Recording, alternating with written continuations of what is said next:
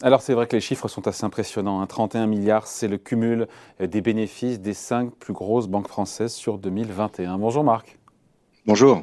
Marc Landré, responsable du service Eco Figaro. Euh, c'est colossal, c'est le double déjà des chiffres euh, de 2020. meilleur résultat de leur histoire pour les banques françaises. Elles sont vraiment au meilleur de leur forme, les BNP, Société Générale, Crédit Agricole, Banque Populaire, Caisse d'épargne, peut-être j'en oublie aussi. Oui, c'est du jamais vu depuis plus de 15 ans. Euh, on voit que la conjoncture et les efforts faits ces dernières années ont fini par payer et ont conduit à ces résultats qui sont, on peut dire, stratosphériques euh, des, banques françaises. Je, les ai notés pour pas les oublier quand même. Hein. Près de 10 milliards euh, de profits pour BNP Paribas, 9 milliards pour le Crédit Agricole, plus de 5 pour Société Générale qu'on disait subclaquant il y a quelques années. Enfin, c'est vraiment des résultats records et des résultats qu'on n'espérait pas, surtout pour une année de crise qui a été une année compliquée, même s'il y a eu ce rebond euh, de, 8% de croissance. Euh, en tout cas, la reprise et la sortie de crise a été bénéfique pour les banques françaises, ça c'est sûr. Est-ce que tous les voyants sont au vert, euh, Marc À la fois les crédits pour les particuliers, la banque d'investissement, la gestion d'actifs, tous les voyants sont au vert? En tout cas, tous les voyants sont repassés dans le vert en 2021.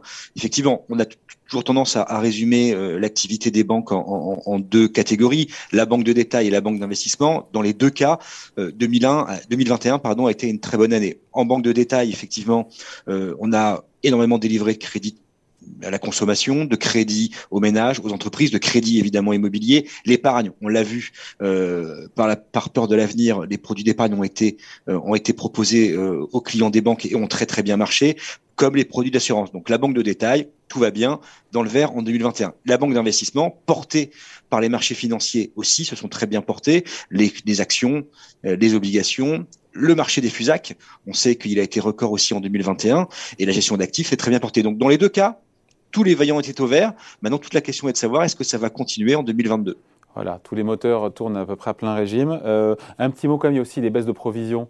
Euh, les provisions pour risque d'impayé qui mécaniquement, quand on fait des reprises sur provisions, ça mécaniquement ça fait augmenter les résultats. Hein. Faut pas, Exactement. on, a moins, on a moins peur de l'avenir, donc on fait, on fait moins de provisions, euh, donc ça va mieux et ça, ça, ça, gonfle, non pas mécaniquement, mais automatiquement les résultats. Bon, euh, le phénomène, encore une fois, euh, le fait d'avoir une bonne santé des banques, c'est au-delà de la France, il faut le dire. Quasiment toutes les banques, je pense qu'il y a juste en Suisse le Crédit Suisse qui a quelques petits problèmes. Euh, mais, c'est pour d'autres raisons. Oui, pour d'autres raisons, voilà. Mais sinon, globalement, toutes les banques européennes sont, sont plutôt dans le vert. Après, vous avez raison. Ceci près, ceci près que les banques françaises vont un peu mieux que les banques, que les, que les banques européennes. C'est-à-dire que paradoxalement, les résultats sont plus élevés en France qu'ils ne le sont dans les pays étrangers. Bon. Après, la question, vous avez raison de le souligner, Marc, c'est de savoir si cette euh, rentabilité retrouvée est durable ou pas. C'est vrai qu'on est sur des ROE, euh, des retours euh, return on equity, comme on dit, supérieurs à 10%. Ça nous ramène un petit peu avant la grande crise financière de, 2008-2009. Est-ce que tout ça est durable ou pas? L'avenir le dira, mon capitaine. c'est ce que disait aussi le, commandant du Titanic. Hein. donc on sait où est-ce qu'il a fini a priori, a priori, 2022 s'annonce quand même relativement bien. Moins bien que 2021, parce qu'on ne reconnaîtra probablement pas une année record comme celle qu'on vient de passer, mais les voyants devraient rester au vert.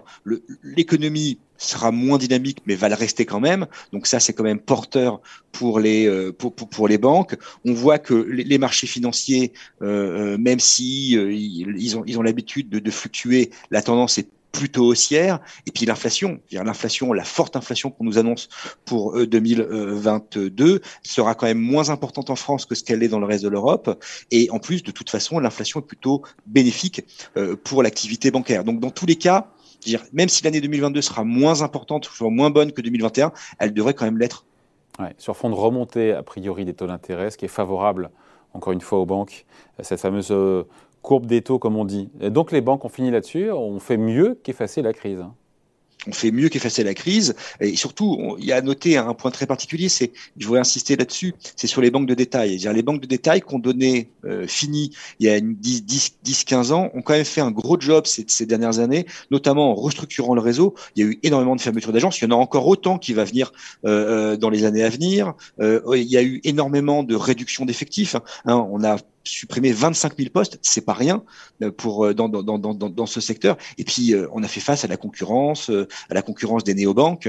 Euh, et, et c'est un petit peu les néobanques ont été pour le secteur bancaire un peu comme a été Uber pour le secteur des taxis, c'est-à-dire que ça les a obligés à ne pas se reposer sur leur laurier et à s'interroger sur quel était leur modèle économique de demain. Et donc, au final, ces dix dernières années ont vu les banques de détail véritablement euh, euh, bouger, revoir, remoduler euh, leur business model pour aller vers quelque chose de plus durable et ça paye.